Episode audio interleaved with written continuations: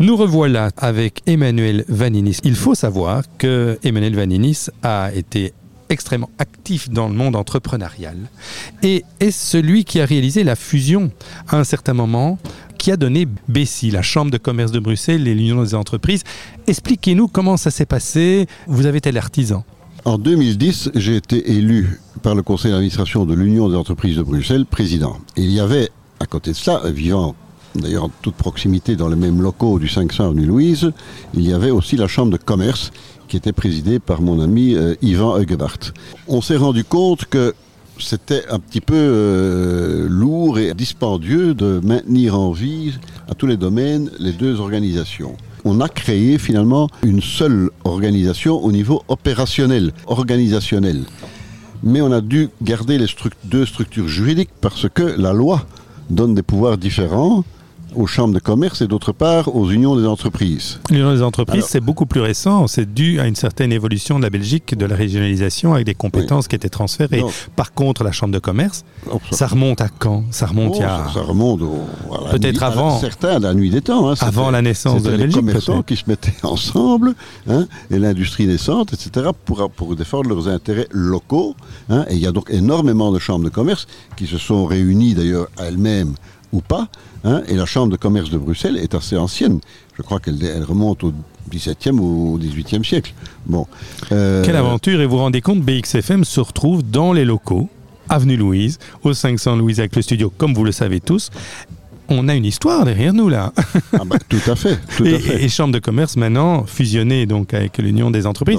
pas juridiquement. Pas juridiquement, mais opérationnellement. Opérationnellement avec à, sa tête Olivier Huilox qui est administrateur délégué. Tout à fait, qui est super actif, euh, super dynamique avec il des présidents. déjà administrateur délégué quand j'y étais, hein, et il y est toujours. Et euh, heureusement qu'on a des gens comme lui, hein, ah oui. parce que euh, il faut vraiment c'est presque, un sacerdoce de faire ça. Je m'excuse auprès d'Olivier d'appeler le mot sacerdoce parce que je ne connais pas ses convictions.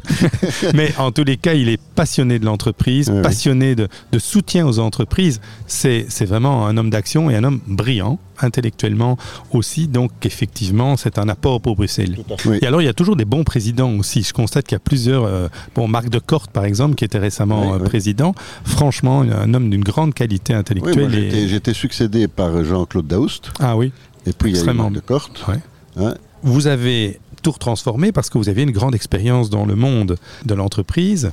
On peut rappeler des fonctions effectivement que vous avez eues à des périodes très bousculées. Oui, bon, moi j'ai fait la plus grande partie de ma carrière et l'essentiel de mon temps dans l'énergie. À un certain moment, on m'a demandé de réfléchir au futur du secteur gaz et électricité en Belgique, quelles étaient les meilleures façons d'anticiper les législations européennes, etc. etc. Bon, et donc euh, il y a trois personnes une d'EBS, une du NERC et une d'Intercom, moi, à qui on a demandé de faire une étude préliminaire sans qu'on se connaisse.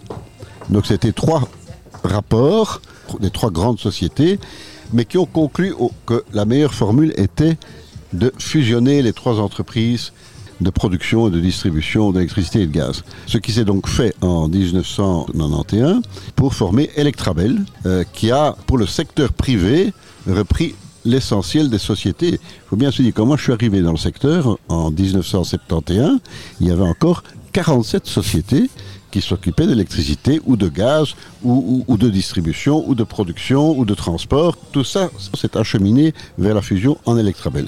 Electrabel qui était devenue aussi une filiale de Tractebel. Tractebel elle-même, le résultat de la fusion entre Electrobel et Traction Électricité, qui étaient les deux holdings énergétiques de Belgique.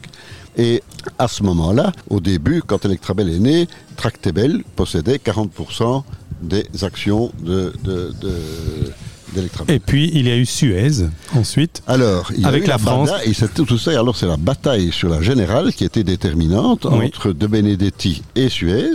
Suez l'a emporté de peu, mais l'a emporté sous l'impulsion de Gérard Mestralet, ils ont regroupé des tas de choses et vendu d'autres actifs au sein de la Générale de Belgique. Et à un moment donné, ils ont racheté l'ensemble des actionnaires minoritaires de la Générale. Là-dessus, ils étaient fort intéressés par l'énergie ici en Belgique, parce que les bizarreries de l'histoire voulaient que le groupe Suez était l'actionnaire de référence de la Lyonnaise des eaux en France, qui s'occupait donc de la distribution d'eau et de la gestion des déchets, alors qu'en France, l'électricité et le gaz étaient toujours nationalisés à l'époque. En Belgique, c'était le contraire. L'électricité et le gaz étaient à 90% en main des intérêts privés. Par contre, l'eau et les déchets étaient fortement communaux, régionaux, Oui, oui, oui. etc., etc. Bon. Moi, j'aimerais vous proposer quelque chose, Emmanuel Vaninis. Participer à une émission qu'on appelle émission Passion. Parce qu'on sent que ce secteur-là de l'énergie, c'est une passion pour vous. Et vous connaissez tout ce qui s'est passé et vous avez une expérience énorme. Et peut-être rappeler toute une série de choses qui font partie de notre histoire. L'histoire de notre pays. Et, moi, je rajouterais la perte aussi, à un certain moment, du pouvoir sur l'énergie. Et un pays doit garder du pouvoir sur son énergie.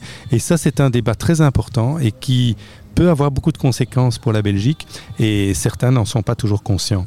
Merci beaucoup, Emmanuel Vaninis. Merci beaucoup et donc peut-être à bientôt.